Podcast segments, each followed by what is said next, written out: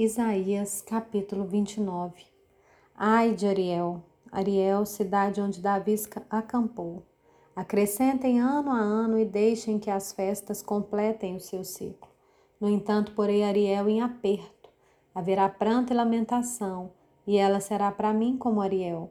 Acamparei ao redor de você, vou cercá-la de trincheiras e levantarei rampas de ataque contra você. Então, lançada por terra do chão, você falará, e do pó sairá afogada sua fala. Sua voz subirá da terra como se fosse a de um fantasma. Sua fala será como um cochicho vindo do pó. Mas a multidão dos seus inimigos será como pó fino, e a multidão dos tiranos como a palavra que voa.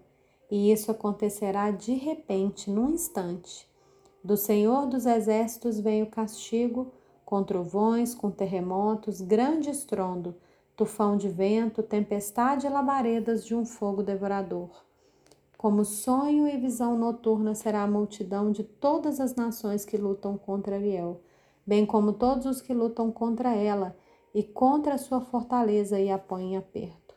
Será também como o faminto que sonha que está comendo, mas que ao acordar sente-se vazio, ou como a pessoa sedenta que sonha estar bebendo água, mas que ao acordar sente-se fraca e ainda com sede. Assim será toda a multidão das nações que lutam contra o Monte Sião. Fiquem espantados e continuem assim. Fiquem cegos e continuem sem ver. Eles estão bêbados, mas não de vinho. Andam cambaleando, mas não por causa da bebida forte. Porque o Senhor derramou sobre vocês o espírito de profundo sono. Ele fechou os olhos de vocês que são os profetas e cobriu a cabeça de vocês que são os videntes. Para vocês, toda visão já se tornou como as palavras de um livro selado. Se derem o livro a alguém que sabe ler, dizendo: Leia isso, por favor, ele responderá: Não posso, porque está selado.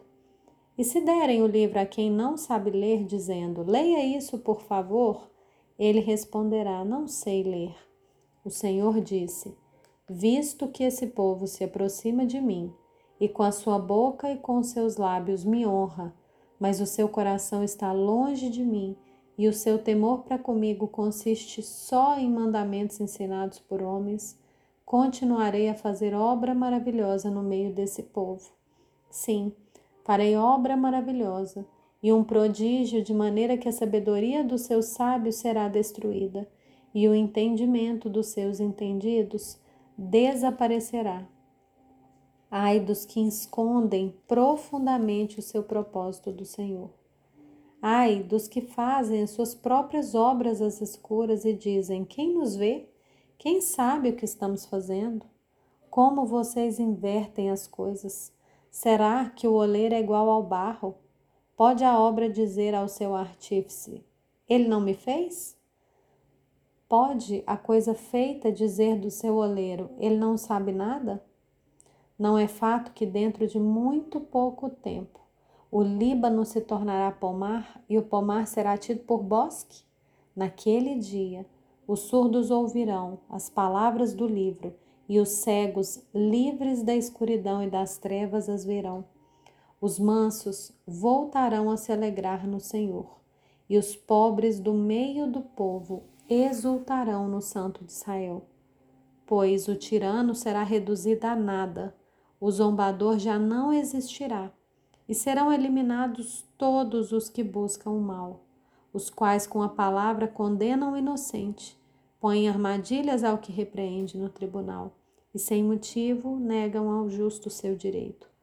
Portanto, a respeito da casa de Jacó, o Senhor que remiu Abraão diz o seguinte: Jacó não será mais envergonhado, nem mais ficará pálido o seu rosto, pois quando ele e os seus filhos virem a obra das minhas mãos no meio deles, santificarão o meu nome, sim, santificarão o santo de Jacó e temerão o Deus de Israel, e os desencaminhados de espírito virão a ter entendimento e os murmuradores hão de aceitar a instrução.